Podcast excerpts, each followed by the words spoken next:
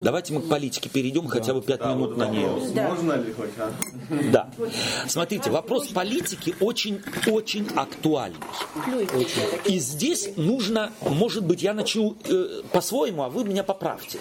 То есть я начну с того, что начиная с 18 где-то столетия в протестантизме, а именно, именно вот этом протестантизме э, методистско-баптистском, грубо, развилась такая э, такое, такая позиция, что верующий человек в политике не участвует. Да? Э, и теперь нужно спросить, почему. Э, и здесь есть много причин, я попробую назвать для меня главной, может для кого-то главные другие, но для меня главной, что это время 18 э, столетие, конец 18 столетия, начало 19 столетия. В истории чем ознаменовано, именно в европейской истории, чем ознаменовано? Революциями, совершенно верно. Революциями. Пролитием фактически безвинной крови. То есть народ мстил за свое несчастье тем, кто вообще не был ответственным за их счастье или несчастье. То есть первый попавший. Э, коммунисты в Советском Союзе сказали, что виноваты в наших несчастьях все, кто богатые. Разберем, поделим, будем счастливы. Э, на Западе здесь французская революция и так далее, примерно э, той же бациллой, так сказать, люди были заражены. И здесь христианство поняло, что это не может, это, во-первых, не несет мира что французская революция показала. Mm-hmm. Это просто море крови. Невинной. И прав был тот, у кого было больше прав. Да. То есть тот, кто сильней, тот и правил, тот и диктовал. Фактически получался диктат либо красных, либо коричневых, либо еще каких-нибудь. И вот в этой игре, злой игре, христиане не хотели участвовать. И поэтому на свое время они были правы они говорили, христианин, но они на свое время интерпретировали библейский принцип. Христианин не может во всех этих сварах политических участвовать. Почему трудно? Нет правых. Понимаете, нету правых и нет правды на земле. Это было, вот, было страшное время. Погромов, революционных, так сказать, походов, и э, тот, кто как раз собрал большую кучу, тот и убивал меньшую кучу. Христиане, христиане здесь принципиально отстранились. Сегодня мы живем в 21 веке. И мир, в котором живет христианская церковь, радикально изменился. Радикальнейшим образом изменился. Особенно в тех странах, в которых европейских мы живем. Мы даже если не хотим, мы в политике участвуем. То есть нам нужно понять одну важную вещь. Многие христиане, пользуясь вот этим вот лозунгом «мы не участвуем в политике», в 19 столетии, в 20 это очень сильно было популярно. Мы не участвуем в выборах. Этим христиане вроде э, как бы из политики уходили. И думали, что они на самом деле делают что-то доброе. Не, не понимая их глубокую ошибку, что если в 18-19 столетии э, каждый жил за счет своего, скажем так, какого-то земельного угодья. То есть мы жили за счет э, аграрных каких-то вот процессов. Если у меня даже земли не было, то я уработал у того, у кого земля была, и я получал бартером. Я зарплату получал картошкой, моркошкой, огурцами, э, капустой и так далее.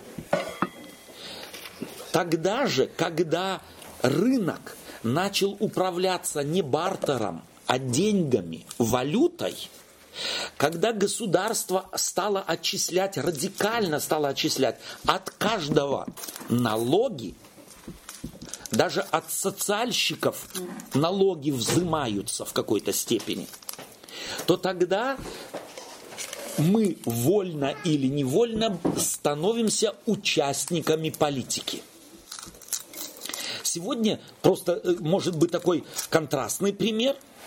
Э, мы сегодня можем, вот почему некоторые партии или некоторые просвещающие людей говорят, вот покупаете, посмотрите, где эти джинсы были выпущены.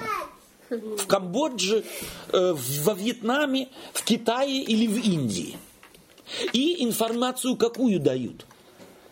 Как они там производятся, эти джинсы? В каких условиях живут те, кто их шьют, стирают и так далее. Что им платят за это, какие социальные страховки у них есть или нет. И объясняют нам, если ты эти джинсы покупаешь здесь, то ты поддерживаешь это там бесчеловечный бизнес и режим. То есть ты... Говори. Мне кажется, больше такой пример с этими кожей из крокодилов или еще. Совершенно верно. Они Точно так же. Первое время же боролись с этими, которые крокодилов там убивают, да. вот этих животных. А теперь начали которые люди покупают их, начали им, им просвещать, говорить, да. что вот этим вы, как сказать, вот этим вы поддерживаете тех, которые... Да. То есть, я простой пример, их можно массу привести, но мы фактически можем здесь, покупая или не покупая джинсы, мы на какую политику влияем? Влияем мы на политику? Нет. Влияем. На какую? На торговую политику. Это политика или не политика? Политика. Однозначно. А торговая политика имеет с политикой политической какую-то связь? Естественно, имеет. Прямую косвенную имеет. То есть мы сегодня сплетены во всемирном, так сказать, э, глобальном мире настолько тонко, что покупая или не покупая здесь, просвещая народ Германии, если вся Германия перестанет покупать джинсы, производящиеся в Камбодже, то в Камбодже придется либо менять философию произведения э, джинс, либо закрыть их производство в какой-то степени. А если это сделают еще и в Америке, плюс еще в Южной Америке, то все, они, их посадим мы на нуль. Таким образом, просто такой пример. Или покупаем мы, не покупайте помидоры из Голландии, а покупайте помидоры у местных крестьян. И участвуем мы в политике или не участвуем, если я смотрю, откуда эти помидоры. Я хочу вам одну тайну открыть. Мы покупаем наши хлебушки и не знаем, что тесто на почти весь хлеб не замешивается в Германии, а замешивается в Китае, завозится здесь в автоматы и здесь печется, а мы думаем, какой хороший пекарь. Как, и даже большие вот эти э, это. Есте... Это не шутка, это факт. Ну, это... это факт. Теперь, я купив одну булочку, от нее 19% отдаю... 7. На. На, на леп... Поправьте меня, спасибо. 7. Так вот, чего бы я ни купил, от любой моей покупки что-то уходит в государство. То есть я сегодня даже если захочу, вот есть же эти примеры в судах. Человек захотел за мусор, вывоз мусора не платить. И объясняет, пошел в суд и объясняет, у меня мусора нет. Его спрашивают, как нет у вас мусора? Вы где закупаетесь? Вы же все дома производите? Нет. Я вот там в Лидле где покупаюсь, или там в Реале. Я там сразу распаковываю у них. О, а кто то отвозить будет? Понимаете? Я думаю, что если я мусор оставил в Реале, то у меня мусора нет, если я его дома не оставил. А многие живут так, думают, если я мусор из машины выкинул, в машине не оставил, то я от мусора освободился и не понимают, что мы мусором заваливаем страну.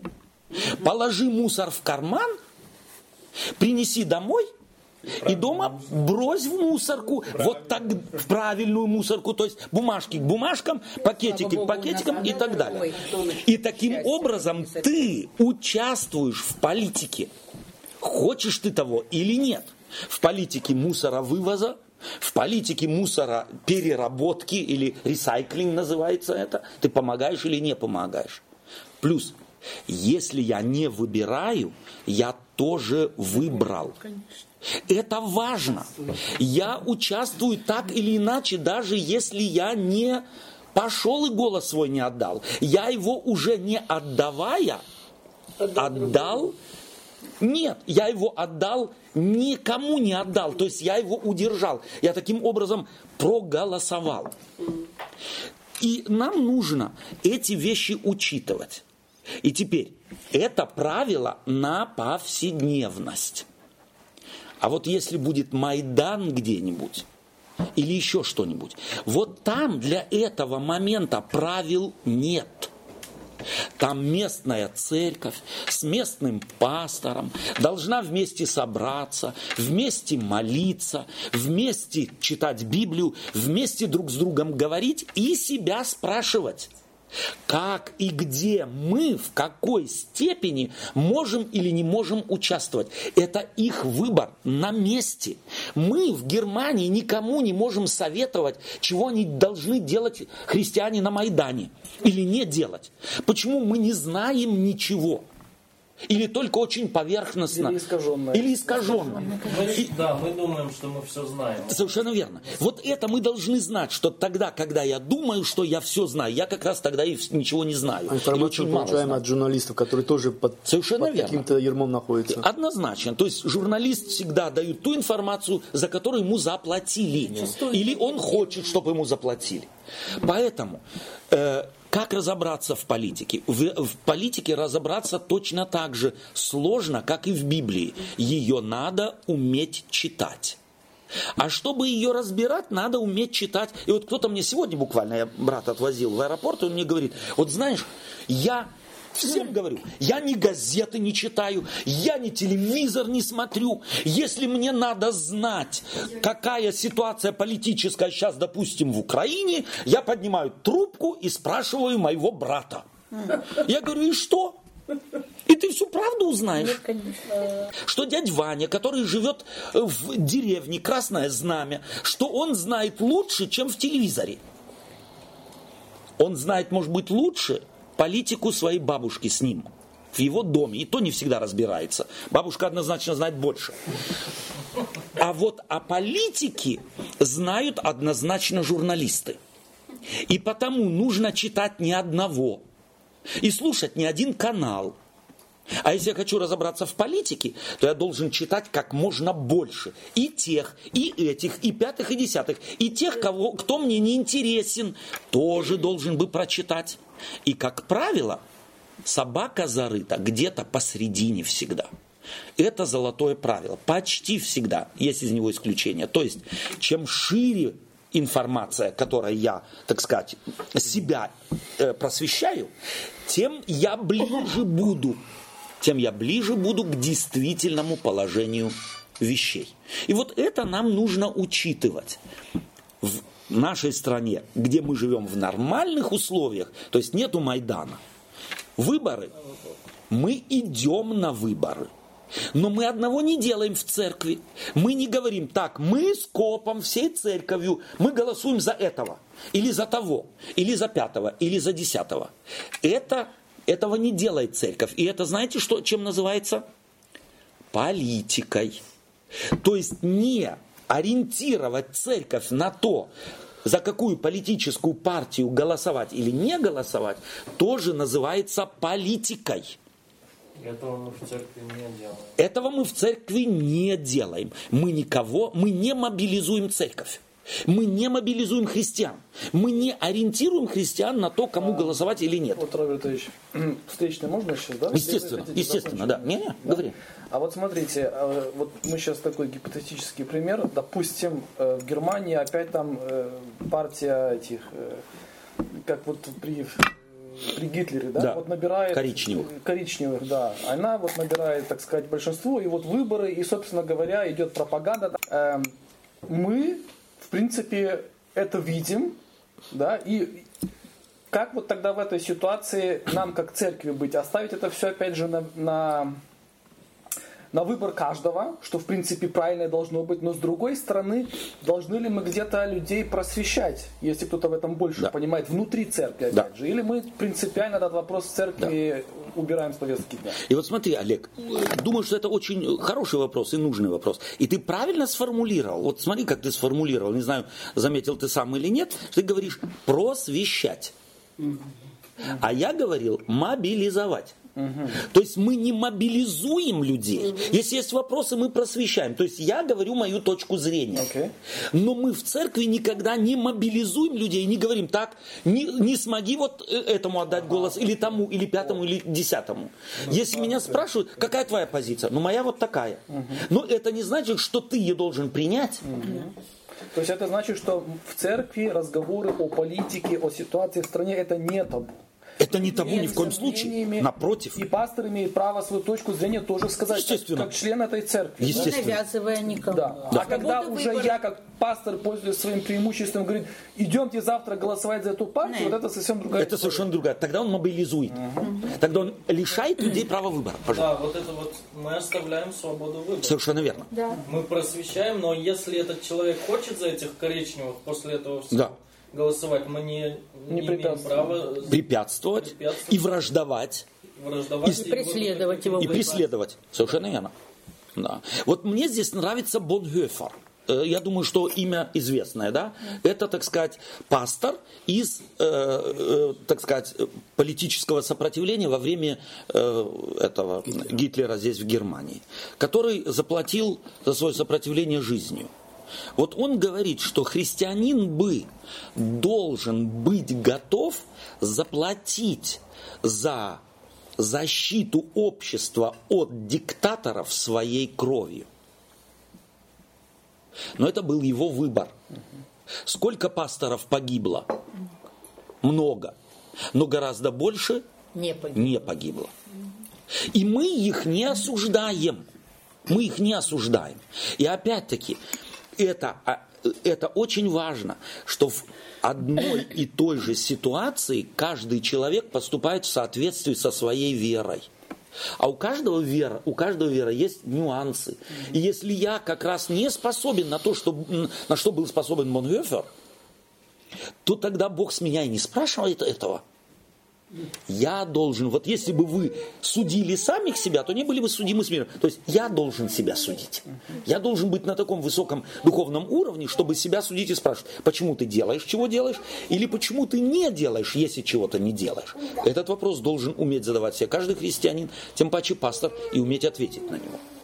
Вот такой вопрос. Вот в связи с событиями на Украине я э, слышал обращение президента Украинской конференции, где, ну, понятно, то есть там высказывались слова «тяжелая ситуация», так и так. И вот там такой момент подчеркивался, что мы ни в коем случае не будем э, участвовать вот в военных этих с применением оружия. Да, то есть вот. И, ну, в принципе, это и есть уже как раз политика. Потому что если я гражданин своей страны, особенно многие люди давали присягу, и многие, Да. может, служ- служат сейчас адвентисты, Да. давшие присягу, Да. Да.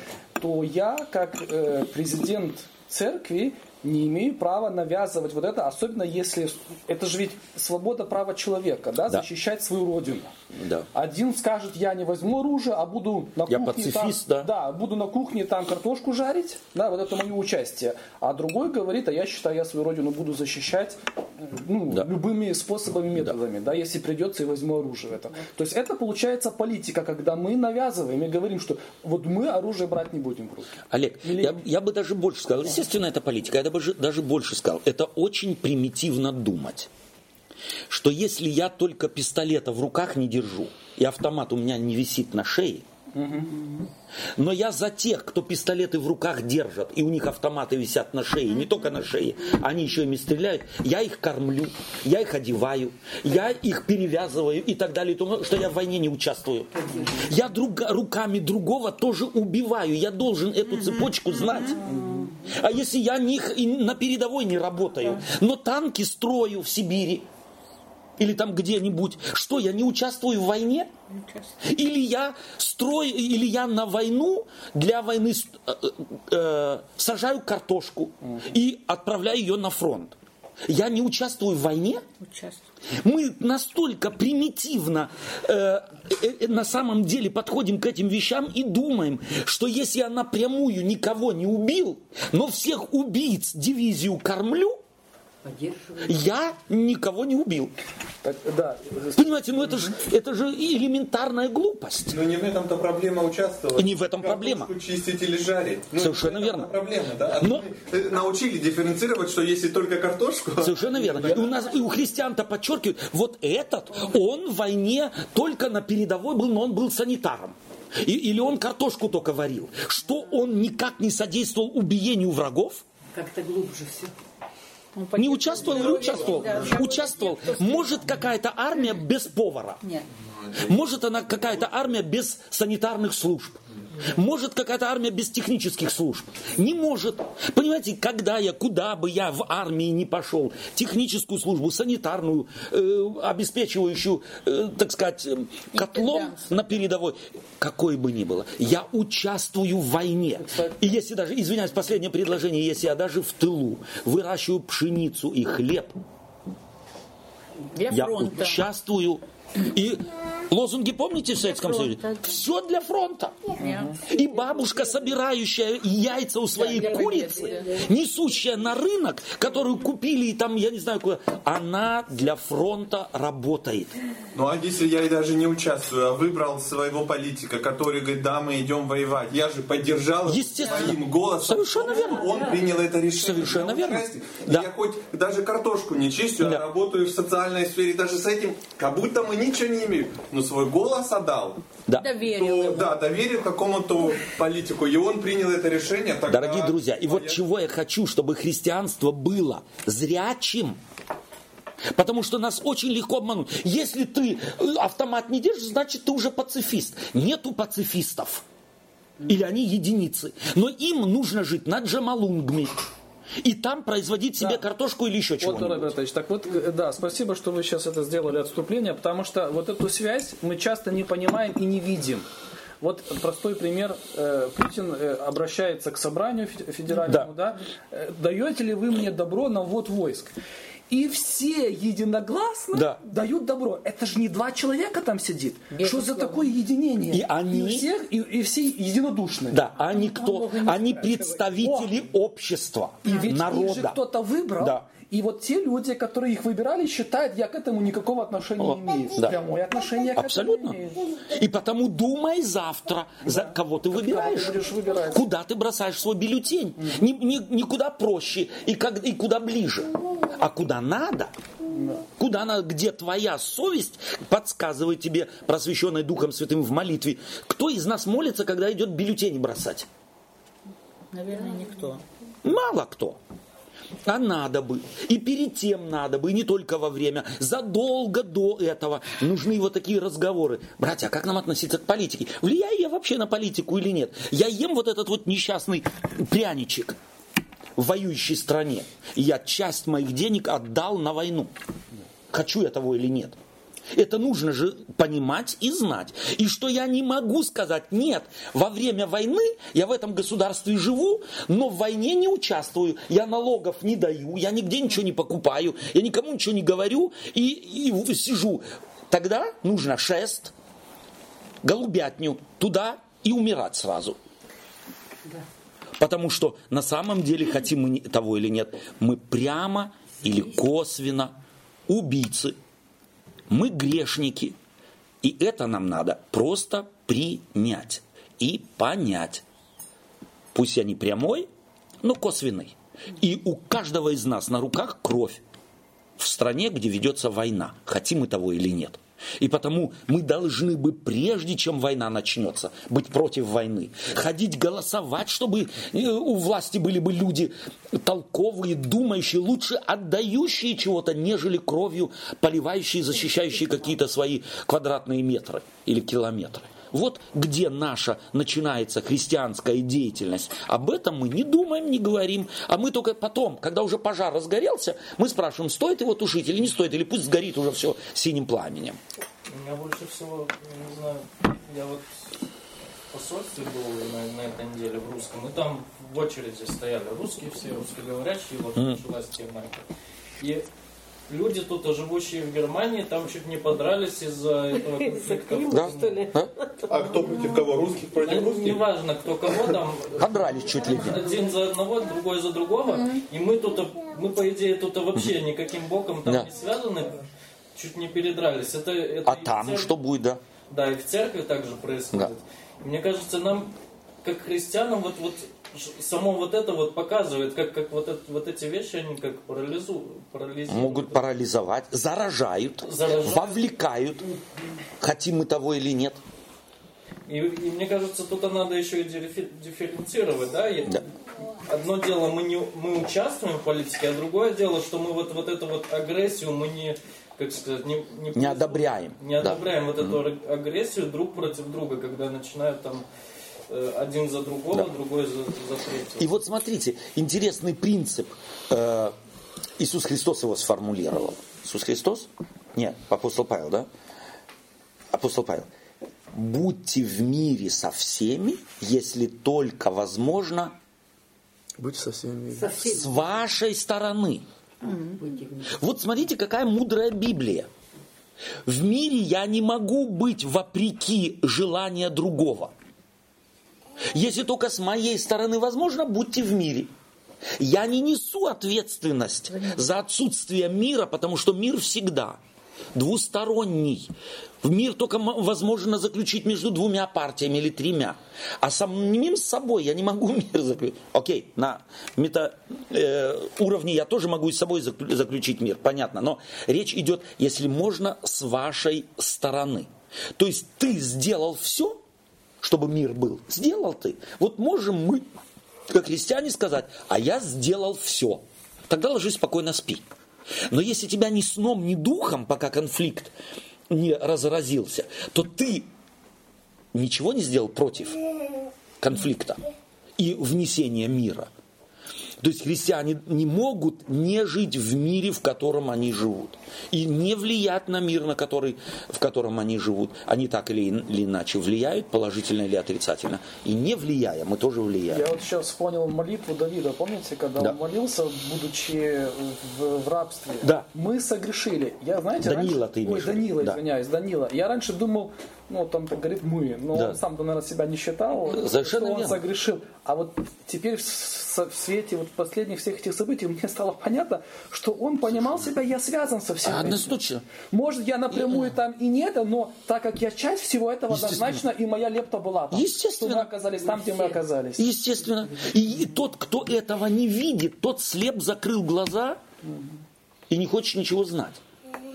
Да, мир намного сложнее, чем мы думаем. И поэтому э, нам надо, э, и вот этой молитвой Даниила нам чаще надо молиться. Мы согрешили. На наших лицах стыд. Это и наша молитва должна быть. И Даниил, молясь, не кривил душой.